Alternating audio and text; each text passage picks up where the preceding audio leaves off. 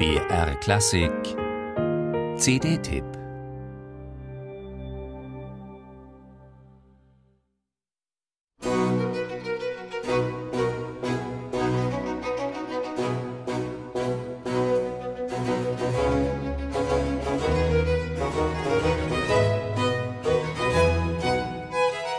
Die erste faszinierende Erkenntnis schon nach wenigen Sekunden.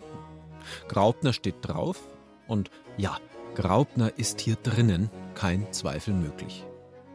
Der Personalstil des Bach-Zeitgenossen und auch einmal 1722 nämlich bei der Neubesetzung des Leipziger Thomaskantorats Bach-Konkurrenten Christoph Graupner, geboren 1683 in Kirchberg in Sachsen, gestorben 1760 in Darmstadt, wo er fünf Jahrzehnte Hofkapellmeister der Landgrafen war.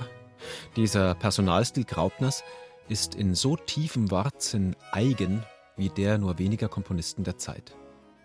Kreist auf bizarre Weise um kleine Motivabsprengsel, ist melodisch spröde bis an den Rand der musikalischen Unhöflichkeit, zielt mit schöner Regelmäßigkeit auf genau die harmonische Fortschreitung, die einem als die ruppigste mögliche vorkommt. Mit einem Wort ist Spätbarock versponnen ohne Ende.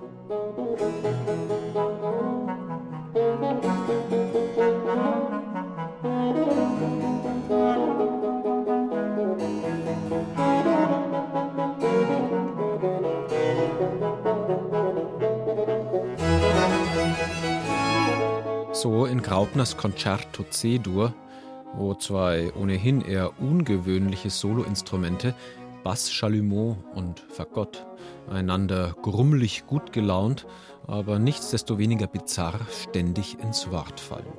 Ausgesprochen herrlich.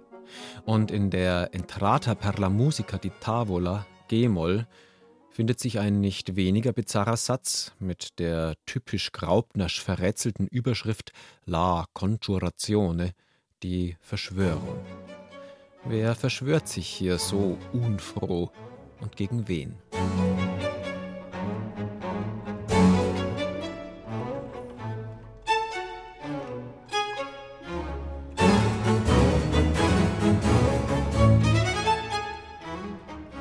Also um die Sache jetzt nicht zu schwarz-weiß zu malen, gelegentlich, an guten Tagen sozusagen, konnte der Komponist auch durchaus mal charmanter.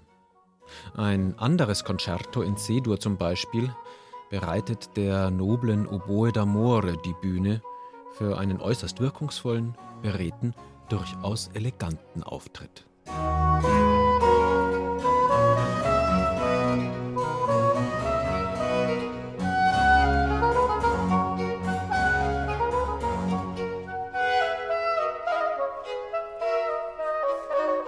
Alle drei bisher vorgestellten Werke sind, wenn ich es richtig überblicke, Weltersteinspielungen. Auf der neuen CD des israelischen Originalklangensembles Academia Daniel unter Leitung seines Gründers Shalef At-El.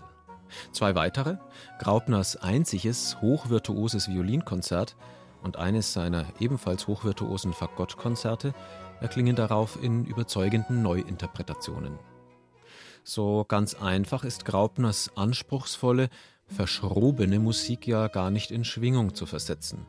Aber Adele und seine Künstler konnten in bereits mehreren schönen CDs, unter anderem mit Kantaten und Orchestermusik von Graupner selbst und seiner Zeitgenossen Johann Friedrich Fasch und Georg Philipp Telemann, Erfahrung sammeln. Und treffen mit filigranem Esprit auch hier genau den richtigen Ton. Nachdenklich intim und rhetorisch prägnant zugleich, voller feiner Andeutungen und starker Emotionen.